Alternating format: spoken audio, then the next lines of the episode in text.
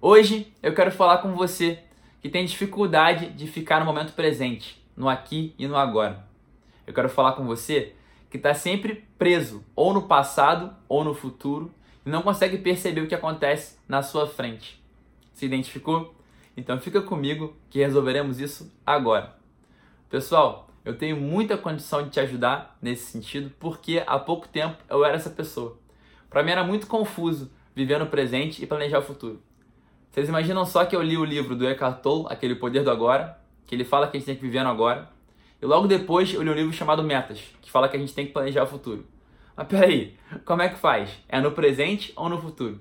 E aí, buscando entender um pouco mais sobre isso, eu vi uma entrevista do próprio Eckhart Tolle, que ele explica muito bem essa história, dando um exemplo que eu compartilho agora com vocês, que é o seguinte. Imagina um alpinista, um alpinista que quer subir o Everest. Ele vai subir o Everest ali, né? Na mão, no pé, na, na... exatamente fazendo uma escalada, para chegar lá em cima, ver a vista e descer.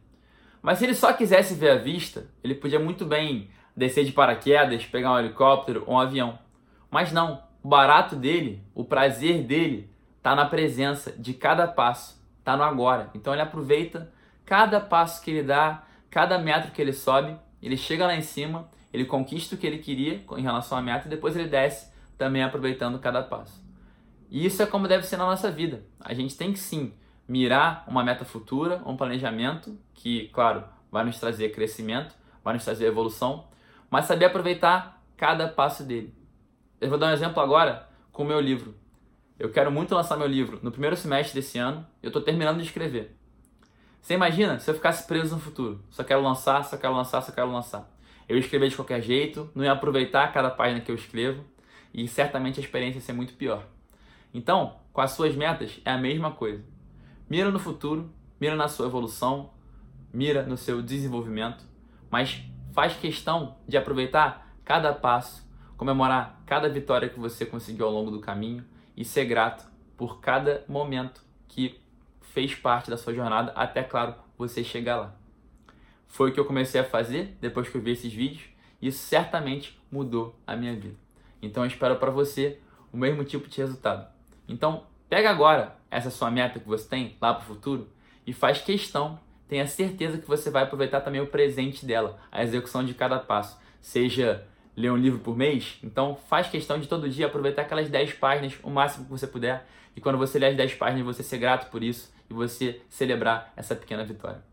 Eu tenho certeza que você mesclando essa presença de cada passo com a visão estratégica do futuro, você vai conseguir atingir suas metas de uma maneira muito mais eficiente e eficaz. Eu espero profundamente que esse vídeo possa sim ter te ajudado a equilibrar presente e futuro, presença, gratidão com planejamento e que você a partir de hoje possa ter mais equilíbrio nessa história. Mas caso você queira conversar comigo pessoalmente sobre presença, planejamento ou qualquer outro assunto relacionado, vai ser um grande prazer te receber. Sabe o que você faz? Se você estiver vendo esse vídeo no IGTV, tanto na descrição do vídeo quanto na minha bio do, do Instagram, vai ter o telefone da minha equipe. Manda uma mensagem para eles. Ou então manda logo um direct. No YouTube, também na descrição do vídeo, vai ter o telefone.